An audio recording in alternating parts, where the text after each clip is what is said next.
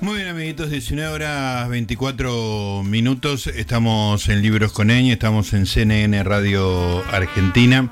Tengo en mis manos un libro de la editorial Eudeva, espectacular, es muy impresionante, eh, súper ilustrado y además con un contenido realmente muy, muy interesante y tiene que ver con una de las eh, facetas, digamos, del, cine y del teatro, que por ahí menos consideración se le, se le presta, menos atención, es una cosa que, se supone dada, que nada, que se resuelve este, vagamente, y, uno, digo, ojeando sus hojas y pensando un poquito, se da cuenta de que es algo, es una materia súper, súper interesante y compleja. Eh, es una especie de te diría, manual, una apuesta, eh, una disección de lo que es el vestuario. El libro se llama Descubrir el vestuario en las artes espectaculares. Eh, sus responsables son Valentina Bari y Feoenia Veloz y tenemos en línea para conversar sobre esta obra magnífica a Valentina Bari, diseñadora de vestuario y docente. Valentina, ¿cómo te va? Gustavo Noriga te saluda. Hola Gustavo, ¿cómo estás? Muy bien. Estamos, todo bien. Muy contento de, tener el libro, que la verdad que me parece espectacular este y no solo disfruto de, del objeto físico que es impresionante un papel divino súper ilustrado sino que también me, me, abre los ojos un montón. Yo me dediqué un poco en una época a la crítica de cine este y la verdad es que, que, ciego es uno cuando no sabe no este impresionante. Así que este pienso que, que cumple un gran rol en hacer ver lo que es el vestuario en esto que ustedes llaman las artes espectaculares. Muchas gracias. Este hoy justo Peonía estaba con un con una función y entonces no se pudo sumar a, esta entrevista contigo. Eh, con lo cual voy a ir contando yo una, una labor eh, a dúo que hemos hecho en estos más o menos nueve años, De, trabajo de investigación, sí. Impresionante, con, este, con, muchísimos diálogos, con muchísima gente entrevistada y, recopilación de material.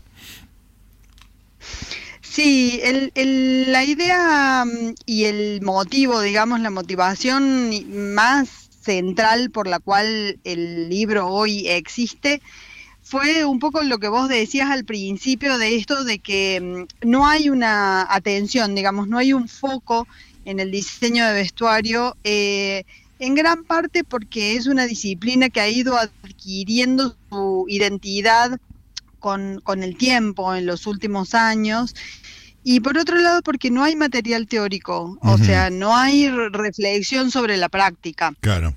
Eh, ahora han aparecido dos o tres cosas en estos últimos años muy valiosas, em, pero ni siquiera en otros idiomas, eh, digamos, no hay una producción de esta necesidad de reflexión sobre lo que hacemos. Eh, para dar cuenta de, la complejidad del lenguaje, de los aportes, de la potencialidad que tiene como lenguaje visual este, dentro de un espectáculo ya sea escénico o audiovisual. Entonces, un poco a partir de la docencia, de nuestro vínculo, digamos, con Peo este, en, en, la docencia. En algún momento ella me dijo, che, ¿por qué no nos ponemos y escribimos algo nosotras de esto que no hay? Y bueno, y ahí me sumé este, a, a, su, a su propuesta y nueve años después tenemos el, material. Mira, te, digo, eh, Valentina, que cuando uno tiene el libro, lo ojea, lo mira, lee algunas partes, que te, das cuenta que no se hizo las apuradas. Es un libro muy, muy, muy armado y como muy, tiene muchas ideas y tiene una realización muy, muy importante. Déjame preguntarte una cosa muy elemental, porque estás hablando con una persona que no sabe nada, así que te va a hacer preguntas ingenuas que vos vas a convertir en respuestas inteligentes. Eh, nunca había visto nunca le ponemos. Eh, nunca había visto la idea de artes espectaculares. Siempre había visto artes visuales, pero no sé si artes visuales involucran, no sé, la pintura, la escultura. Decime qué son las artes espectaculares, que yo sé que acá en el libro está restringido a cine y teatro. Sí, la, idea de trabajar con, la palabra espectacular tiene que ver, obviamente, deriva de espectáculo, pero em, el vestuario es un arte aplicado, no, no es una circunstancia por sí misma, forma parte de eh, un conjunto de disciplinas que em, se reúnen para generar espectáculos. Y la diferencia más sustancial que hay con las artes visuales, por ejemplo, es la incorporación de la variable del tiempo. Digamos, tanto en el cine o en cualquiera de las disciplinas que tienen que ver con lo audiovisual, o de las obras que tienen que ver con lo audiovisual, como las que tienen que ver con lo escénico, la danza, la ópera, el teatro, la performance. Em, aparece el, tema del tiempo como una variable fundamental de su desarrollo. No es un cuadro, ¿no? Sí, sí, sí, una cosa estática, sino... está, claro. claro, claro. Bueno, digamos, estático tomado desde el punto de vista del tiempo, no, no necesariamente. no, claro. Eh, este, entonces, eh, lo que engloba la idea de espectacular en, en, en, las, en estas artes eh, es un poco eso, un, trabajo artístico que eh, tiene mucha gente involucrada y el tiempo como su variable fundamental. Claro, está muy bien. Eh, Valentina, bueno, leyendo hubo varias cosas que me, interesaron y me despertaron curiosidad y, ganas de, de preguntarte. siempre pensé respecto del vestuario que había como una especie de tensión eh, entre el, realismo y la representación, como este, lo, denominan ustedes. Me, voy a lo siguiente. Eh, una película histórica, ¿no? Eh, por supuesto, el trabajo del vestuario es muy importante. Ahora, ¿es importante que el vestuario refleje exactamente cómo era la ropa en ese momento o hay una tensión con lo que se quiere representar. ¿eh? Eh, por ejemplo, qué sé yo, uno en Sama, la película de Lucrecia Martel, puede imaginar que se respetó la historia. Pero al mismo tiempo uno quiere con la ropa hacer algunas cosas y se puede, podría, imagino, tomarse licencias históricas para acentuar algún tipo de cosas. No sé si fui muy confuso, pero vos lo vas a saber llevar adelante. No, no. No, es clarísima la, pregunta. Em, el, punto es que el diseño de vestuario, antes que ninguna otra cosa, em, es un lenguaje que tiene eh, una variable conceptual y de abstracción que es la que lo debe guiar. Es decir, nosotros con el vestuario contamos historias, narramos conceptos, eh, transmitimos ideas. Y esa es la primera función que un vestuario tiene. Obviamente, en, relacionado con el cuerpo y, trabajado a partir de, eh, las variables con las que eh, le es posible accionar, que son forma, color y textura. Entonces, eh, cuando hay que reconstruir época, había un diseñador de vestuario que fue eh, quien, quien dio como el primer puntapié inicial a, esta potencialidad, digamos, del lenguaje conceptual en, el vestuario que, fue Piero Tosi, un, diseñador italiano. Si bien nosotras en el recorte del, del libro trabajamos todo localmente, sí a nivel internacional, Piero Tosi fue eh, quien abrió un poco una puerta para, este, para esta comprensión que tenemos hoy del vestuario. Y él decía que em, hay como eh, la verosimilitud de la época y de la reconstrucción versus la fuerza dramática ah. de un vestuario o de un personaje. Ah, un poco lo que te decía yo. Exacto. Entonces, la verdad es que hay que reconstruir época, hay que cuidar eh, muchísimo el verosímil de la época, porque si no el espectador se pierde, digamos, porque si no el mensaje de, la reconstrucción de esa época y el espíritu de esa época no se comprende, eh, pero por encima de eso, el vestuario tiene que llevar adelante un concepto, una idea, eh, y entonces, según se usen las formas, los colores y las texturas, em, sobre esa eh, silueta de época o sobre esa reconstrucción de época, vamos a estar contando lo que necesitamos contar, digamos. Claro. Eh, y hay un juego permanente, una, situación dialéctica entre lo que es la historia del traje o, la, o el diseño de indumentaria y, las tendencias de moda o lo que usa la gente en la vida cotidiana con la reconstrucción que se hace de eso y el uso que se hace, el uso simbólico que se hace de eso en el diseño de vestuario. Ese es un poco el, juego. No sé si, si, se entiende mi respuesta. Sí, absolutamente.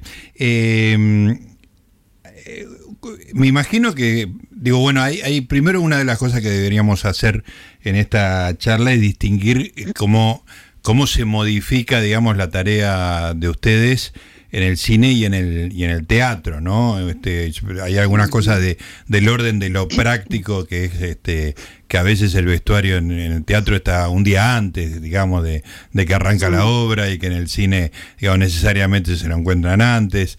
Este, contame cómo cambia la tarea de un vestuarista, digamos, en, en las dos artes. Eh, nosotras con Pedro investigamos mucho eso en el libro y eso fue parte también de las entrevistas que hicimos, tanto diseñadores y diseñadoras como el resto de la gente entrevistada que forman parte de los otros roles en la creación espectacular.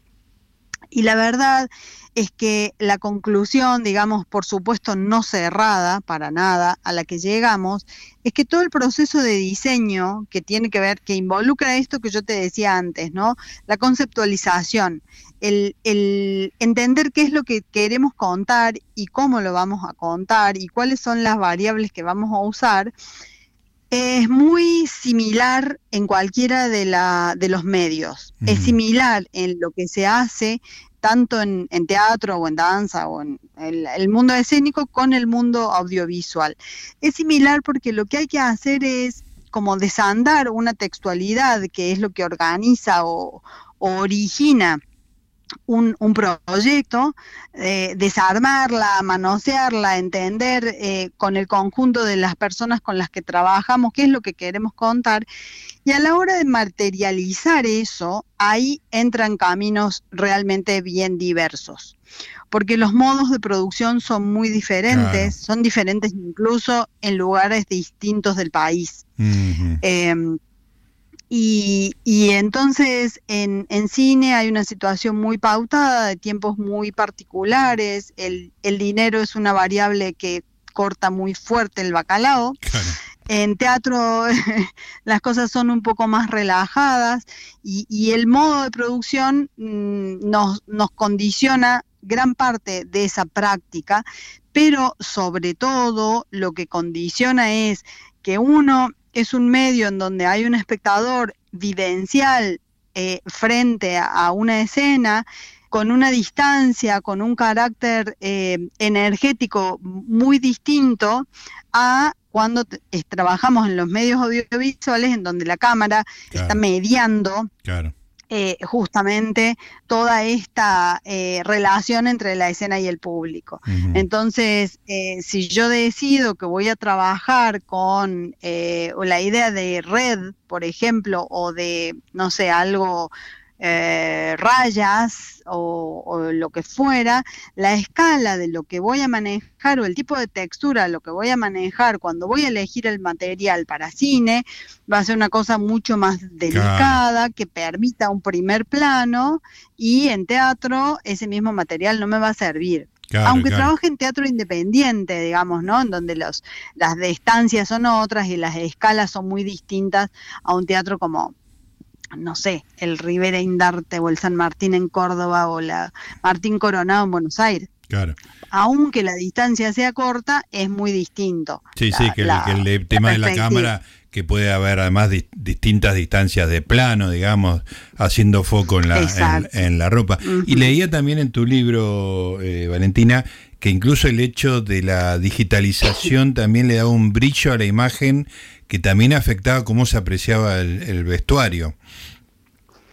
Exactamente, toda la postproducción, digamos, y, el trabajo de em, las nuevas tecnologías digitales eh, en las cámaras han dado una textura muy diferente a los colores, a los materiales. Eh, hoy en eh, todo eso junto, mezclado, digamos, la, tecnología de la cámara con la postproducción, lleva a un hiperrealismo que, que duele, mm. ¿no? Como que es... Veíamos con Peo cuando analizábamos material em, una versión de, mm, de La Mari, la película de Daniel la película de los años 70 de Tiner, em, en donde habían remasterizado. Claro. Y la verdad es que el resultado, si bien se ajusta al, a lo que hoy culturalmente estamos acostumbrados a, mirar, con una imagen más clara, más nítida y más precisa, en términos de lo que hay adentro del cuadro, es muy raro lo que pasa, porque por ejemplo los espacios escenográficos estaban pensados para la textura que daba el 35. Y el 35 tenía un grano que disimulaba, por ponerle una palabra, o, Que, o, Que, digo, con comillas, ¿no? Lo de disimular. Em, una, un tratamiento bastante teatral que tienen los mm, decorados. Y pasa lo mismo con el maquillaje, por ejemplo. Entonces, todo eso adquiere una crudeza muy feroz en estas remasterizaciones porque cambia el medio. Claro, claro. Este, y, y bueno, ahí el vestuario, la escenografía eh, y el maquillaje y el peinado dejan de tener el filtro original que tenían y pasan a tener este otro más hiperrealista. Pues es que y, no sé si se conduce Sí, sí, decime. No, no, no, que muy, me hiciste, me, me, sol, me sonó un, algo en la cabeza que era que muchas veces en, las cosas hechas ahora eh, con digital, yo siento eh, el equipo de filmación en un lugar reducido, lo sentís. El, cine, cuando, como vos decías, con el 35, con, con, ese, con esa fotografía, generaba un espacio nuevo, digamos, ¿no? Un mundo nuevo, ese mundo de ensueño, este, distinto al de la realidad. En cambio, con el digital me pasa eso que me parece que estaba relacionado con lo que decías vos, que le, lo afecta a la ropa también, ¿no? Que se, tiene como ese hiperrealismo que, que a mí me, me, me, llama la atención sobre el modo de producción, o sea, que hay un equipo ahí este, que está actuando, digamos, ¿no? Me, me, eh, se me interpone, digamos. No sé si va en la misma dirección, pero me parece que, que sí, que son diferencias importantes. Sí, sí, yo lo, vivo un poco de la misma manera. No sé si es generacional puede ser, eh, o, qué, pero pero hay, ¿no? Como como que antes había una distancia y una magia que hoy este, nos están proponiendo mirar de otra manera. No, no es que está bien o mal, ¿no? Pero nos están proponiendo mirar la realidad de otra manera. Sí, sí, nos tenemos que, por ahí nosotros que venimos de otro mundo, nos tenemos que adaptar a esa nueva imagen. Pero me, me sonó eso, que yo era una cosa que muchas veces sentía ahí, está el equipo, la camarita de video que va por el pasillo, lo siento físicamente. Este, pero bueno, estaba pensando, Valentina, bueno, estamos hablando desordenadamente, después quiero que me hagas una descripción de la organización del libro, pero me gusta preguntarte cosas sueltas. Estaba pensando mucho que... Eh, eh, el libro podría haber incluido eh, los recitales de rock, porque me parece que son artes espectaculares y, la ropa puede llegar a ser muy importante también. Sí, Totalmente. Forma parte del mismo lenguaje. De hecho, digamos, incluye un montón de otras disciplinas eh, que no están descritas en el libro, porque nosotras nos remitimos a las áreas en las que tenemos experiencia. Y tanto Peonía como yo trabajamos casi exclusivamente en teatro de prosa, en danza. Yo he hecho alguna que otra cosa de ópera, pero poca. Eh, y en cine, eh, casi ninguna de las dos hemos hecho televisión. Claro. Eh, y no hemos hecho otras, por ejemplo, recitales de rock, ni siquiera videoclips. Claro. entonces, todos los ejemplos y toda la, la base teórica la, la armamos, aunque ampliamos a, todas estas posibilidades, la armamos eh, en función de nuestro conocimiento y del conocimiento de quienes entrevistamos. Claro, claro. Eh, que quizás es más amplio que el nuestro, pero hicimos foco en las cosas que conocíamos. Perfecto. Eh, Valentina. Porque de hecho después de ahí se abre. Claro. Sí. No, no, perfecto. Digo, esto, yo creo que incluso ya con este descubrir el vestuario, uno puede mirar la, escena de rock, digamos, y con herramientas para pensarla también, ¿no? Para interpretarla y, pensar lo que se está narrando, digamos, con esa, con esa ropa. Mira, te quiero contar algo. Eh, hace poco vi una, serie que trabaja Kate Winslet, este, Mare Winningham, creo que se llama algo parecido. Si, si no es ahí, pego en el, en el palo. Eh, bueno, me dice que no, mi mujer productora me, agita los brazos como diciendo, estás equivocado. A lo que a lo que voy es a lo siguiente. Ella es una, una mujer, una policía de un pueblo chico que está muy mal en su vida, tiene muchos problemas, digamos, ¿no? En la primera escena tiene un, pequeño accidente y tiene que tener un brazo enyesado, ¿no? Entonces vos sentís la incomodidad ya con un artefacto físico que yo interpreto que podría ser parte del vestuario, como es una venda, una, un, yeso en el brazo. Y yo me quedé pensando, yo vi una película donde eso era fundamental. Y después, este, fijándome que habías hecho voz en cine, me encontré con Los Marcianos de, de Ana Katz. Y, y, ahí me acordé, bueno, tuve que pedir ayuda a, Mariela, que es la que se acuerda de los nombres, que eh, Arturo Puig está toda la, la película con un yeso este, y es una película de una incomodidad, digamos, muy, muy, es, casi el sentido de la película es sentirte incómodo. Y me bueno, relacioné todo, digamos, y me quería preguntar si ese yeso de, de Arturo Puig fue un aporte tuyo, estaba en el guion, se puede considerar parte del vestuario, bueno, todo lo que me puedas decir al respecto. Eh, eso estaba en el guion, es justamente parte de esto que yo te, decía de cuáles son las ideas que sustentan ¿no? Eh, eh, la narración. Eso estaba en el guion, es una idea propuesta por Ana. Pero no, fue eh, de mucho debate y sí forma parte del vestuario, definitivamente. Hicimos un montón de, pruebas, definimos cuál era la, posición, ah, que más allá de que incomodara al, espectador, no lo incomodara al pobre Arturo, Puig. claro, claro. Eh, y, trabajamos muchísimo, por ejemplo, con el pañuelo que sostiene, que hace de cabestrillo, del yeso porque eso iba a estar toda la película y habíamos decidido que ese elemento fuera siempre el mismo, al igual que el yeso, y es una pregnancia muy importante de un color eh, o de una textura que iba a estar al lado de su cara en cada encuadre. Durante toda, durante toda la película. Así que eh, la búsqueda de ese pañuelo nos llevó toda la preproducción eh, y, tenía como que trabajar en conjunto con eso que vos hablas de la incomodidad, ¿no? Sí, sí. Que, que, que, que sumara, pero que no enfatizara. Y, bueno, y encontramos ese pañuelo que, tiene como un degradé de verdes, que aparte tenía que ver con el ámbito donde, donde ellos viven, en ese country, este, que no hiciera más ruido del necesario, que ya estaba haciendo mucho ruido el, el yeso en sí y la posición de su brazo. O sea que me, me, parece que es un gran ejemplo, digo, la pegué, eh, porque es un gran ejemplo para ver la interacción entre el director y, y, el, y, el, vestuarista, digamos, ¿no? Y realmente una cosa que el espectador por ahí un poco más este entregado a la narración piensa que va automático, eh, fue una gran deliberación, todas las características del, de, ese, de ese elemento particular del vestuario, ¿no?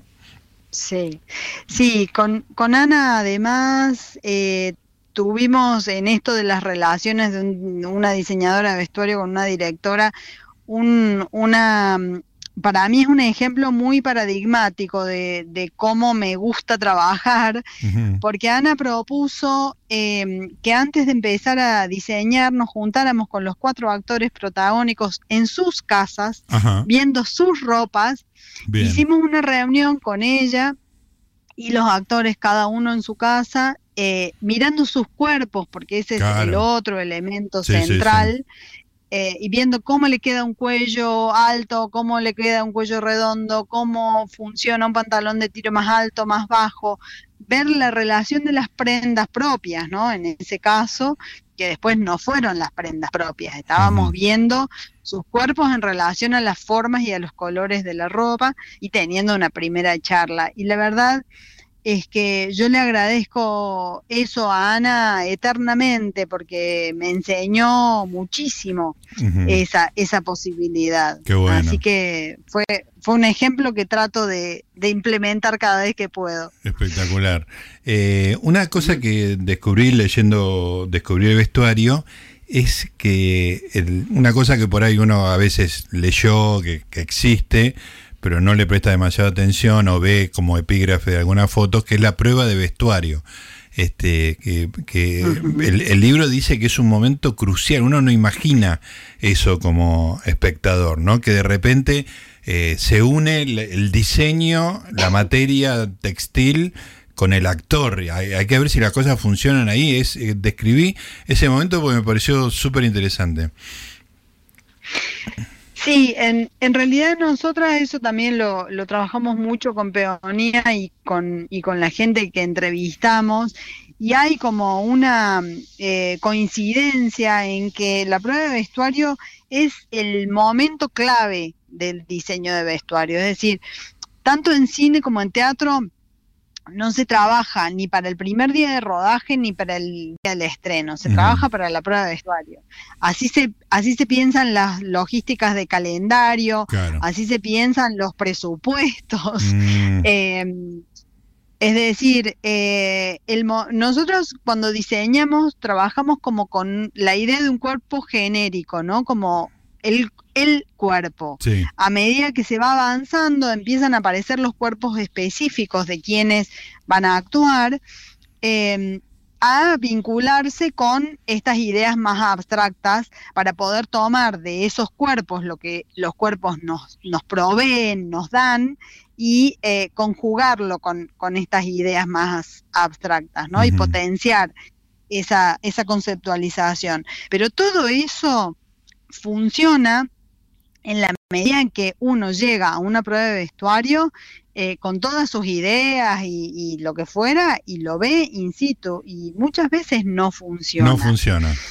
Eh, y a veces no. Yo una de las entrevistas que hicimos fue a Paulina García, que, actriz chilena, y ella decía que eh, había una diferencia muy grande para ella en las pruebas de vestuario para teatro y en las que son para cine, porque ella explicaba que lo que le pasa siempre es que en teatro hay un proceso lento en donde en general quien diseña vestuario está incorporado desde antes, va a los ensayos, ve cosas, se prueban cosas de vestuario tentativas en un ensayo y una actriz ya tiene su personaje más o menos consolidado o por lo menos en camino cuando está llegando a una prueba de vestuario. En cine es exactamente lo contrario. En cine Paulina decía, yo no tengo el personaje cuando llego a una prueba de vestuario, que siempre son en general antes de que yo haya logrado hacer la elaboración necesaria para poder encarar ese personaje. Entonces ese encuentro eh, es muy complejo. Cuando yo trabajé con ella, de hecho, tuvimos que hacer como tres pruebas de vestuario, ah, eh, porque en la primera anduvieron el 10% de las cosas. Ah, qué tremendo. Porque justamente, claro, eh, y ella es un encanto y la, prueba fue muy productiva de todos modos, pero bueno, nos dimos cuenta de que había que reforzar este, hacia un lugar que, eh, que interpretara el, personaje em, de la misma manera en que su cuerpo y su espíritu lo estaban macerando, digamos, ¿no? y bueno, y yo intento la otra cosa que me parece importante destacar de las pruebas de vestuario, es que sobre todo en cine hay que, hay que trabajarla junto con el peinado y el maquillaje, que son áreas que están muy separadas, muy eh, especificadas En, cine. En teatro es un poco menos.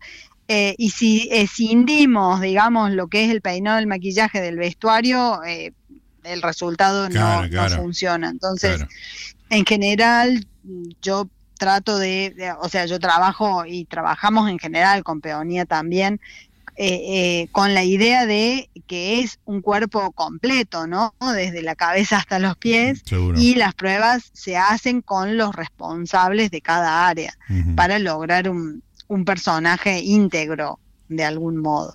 Muy claro. Eh, Valentina, haceme una descripción de la estructura del, libro, porque más allá de su esplendor visual este, y, y, documentación, tiene una estructura muy, muy clara. Describímela, por favor. Eh, bien, bueno, con, con Peo trabajamos un, montón en, comprender ese índice, ¿no? Eh, el índice sufrió muchas modificaciones y finalmente quedó con un formato que em, tiene que ver como con la forma de un espectáculo también porque nosotras al libro lo escribimos como diseñadoras de vestuario, no como escritoras, porque es algo que, no somos en el fondo. Eh, entonces, eh, el libro abre con algo que se llama obertura, como, como funciona en un espectáculo, que mm, básicamente tiende a eh, justamente a abrir a, al juego de lo que se va a encontrar eh, el lector o la lectora adentro, de, adentro del libro, hace como un raconto de, lo que hay adentro y posiciona en esto del mundo de la representación que vos me preguntabas al principio, ¿no? De esta diferencia entre la vida cotidiana y el mundo de la representación, que es en donde el, diseño de vestuario tiene existencia. Por fuera de eso no tiene existencia. Y después, em, hay una serie de capítulos en donde el, primero habla de los ejes transversales que, atraviesan todo un proceso de diseño, como el territorio, el público, las diferencias entre vestuario e indumentaria. Y ahí se mete con tres elementos fundamentales que son el cuerpo, o sea, en, la segunda escena, el cuerpo, la tercera escena es todo esto de abstracción que hablábamos hace un rato y, la idea de cómo lograr los mecanismos y sistematizaciones para entender cómo abordar estas ideas conceptuales. Y el tercer núcleo que, corresponde, digamos, a lo central del diseño de vestuario son las variables del lenguaje visual que están en la escena 4, que son forma, color y textura. Eh, una vez que todo eso está más o menos cocinado, eh, pasamos a un capítulo que se llama mm, eh, materialización, que justamente habla de lo que me preguntaste también hace un rato, de cómo traspasar esas estas cuestiones más abstractas a material, ¿no? incluso hablamos de envejecimiento, todas las técnicas de ambientación de prendas. Eh, de, mm, los bocetos, lo que implica los textiles y otras materialidades eh, diversas. Em, a partir de ahí quedan dos capítulos finales, uno que rejunta como todo lo que hace al personaje, al personaje, a los personajes y sus relaciones entre sí, y eh, quienes lo conforman, digamos, ¿no? Quienes son realmente parte de, eh, los personajes. Y eh, un último capítulo que habla de las funciones de cada una de las otras áreas que componen los mundos espectaculares en relación al vestuario. La luz, la dirección, el espacio, figura fondo, este, los lenguajes visuales y, la conformación y el, y el, tipo de dinámica que requiere el, diseño de vestuario en relación a las, a las otras áreas. Y el libro cierra con un epílogo, como si fuera un una bajada de telón que, no intenta cerrar para nada, sino más bien todo lo contrario.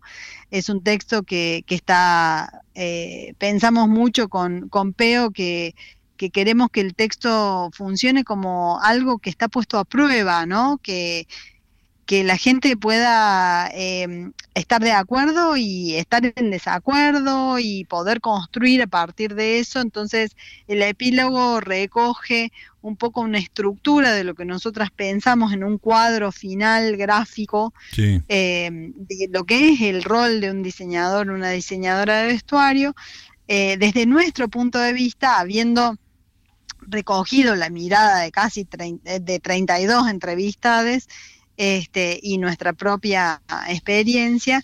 Y bueno, y lo tiramos ahí para, para, que, para que abra, para que abra mundos, para que abra ideas, para que abra a, otra gente que tenga ganas de ponerse a, escribir y a reflexionar sobre, sobre la práctica del, diseño. Bueno, por lo pronto, ya con, con el contacto medianamente superficial que tuve y con esta charla, este, te prometo, Valentina, que ya ver una película o una obra de teatro, este, tengo una capa más, digamos, de, interés, digamos, de ver cómo se hicieron las cosas. Así que este, te agradezco la, te agradezco la charla, te agradezco el libro que me parece sensacional. Este, y bueno, eh, felicitaciones, mandarle un saludo a Peonia y, y agradecerle también de mi parte este trabajo fenomenal que hicieron.